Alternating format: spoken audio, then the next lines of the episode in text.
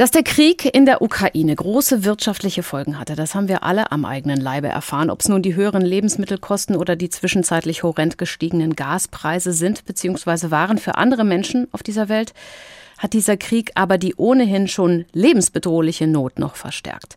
Gemeint sind die Menschen in Staaten, die von den ukrainischen Getreidelieferungen abhängig waren.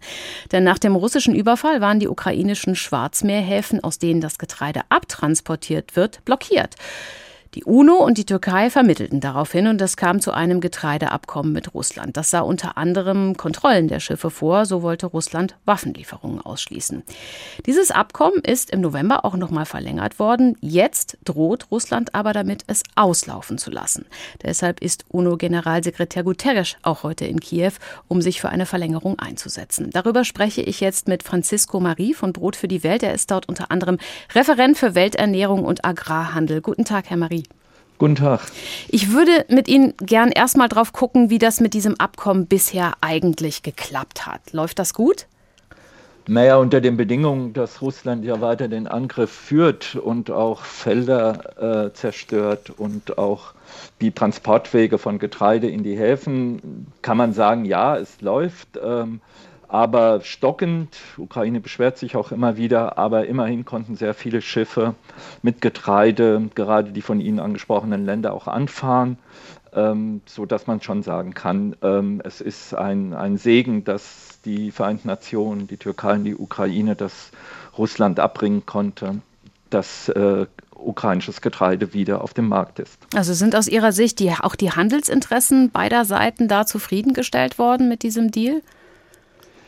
Naja, für die Ukraine sind natürlich Kunden abgesprungen. Für viele ist es natürlich immer noch das Damoklesschwert von Putin mit Hunger zu spielen, Hunger als Waffe einzusetzen besteht natürlich überall und Länder sind natürlich auch auf der Suche nach Alternativen.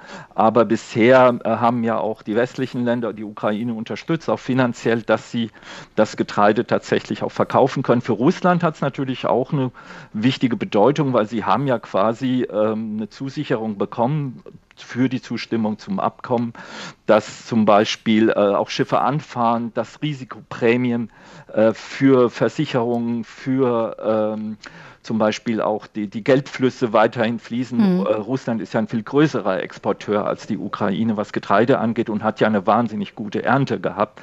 Und jetzt fließt das auch. Sie können auch alle Preise unterbieten. Also für Russland kommt auch eine Menge bei raus. Jetzt war allerdings auch zu lesen, dass das Getreide aus der Ukraine gar nicht unbedingt in Ländern wie Afghanistan oder Äthiopien gelandet ist, sondern zum Beispiel in China. Wieso das? Naja, das ist äh, China und auch die Europäische Union, zum Beispiel mein Heimatland Spanien, sind äh, schon immer die, die, größeren Kunden gewesen. Die Mengen in die armen Länder sind nicht so groß, sie kamen aber trotzdem an. Mhm. Ähm, nur die normalen Marktbeziehungen sind halt eben auch andere Länder. Viel wichtiger aber als die Mengen sind auch für uns als Brot für die Welt natürlich die Preisdämpfung, die dieses Abkommen hat. Die Preise sind, gerade am Montag sind sie halt nochmal kurz gefallen. Das heißt, die Länder können sich auf dem Weltmarkt zu niedrigeren Preisen versorgen. Auch das Welternährungsprogramm kann kaufen. Aber das war zum Beispiel auch sehr stark von Ukraine abhängig.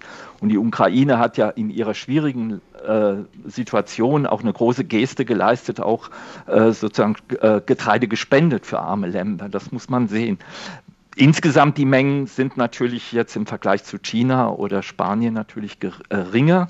Aber es ist wichtig, dass das aufrechterhalten wird, um den Preis weiterhin äh, niedriger zu halten, als er äh, zu Beginn des Krieges war. Aus Russland kamen ja auch Vorwürfe, das Getreide würde ja an westliche Länder als Tierfutter verkauft. Das machen westliche Länder ja tatsächlich schon lange. Also sind das quasi vorgeschobene Vorwürfe? Ja, natürlich. Das sind ja, das macht ja auch Russland nicht anderes. Nicht äh, der gesamte russische Weizen äh, ist für hungernde Menschen äh, gerichtet. Es ist nun mal so, dass eben auch äh, Getreide für die Fleischproduktion genutzt wird. Das kritisieren wir ja auch grundsätzlich. Aber das jetzt der Ukraine sozusagen äh, vorzuwerfen, ist äh, absolut haltlos.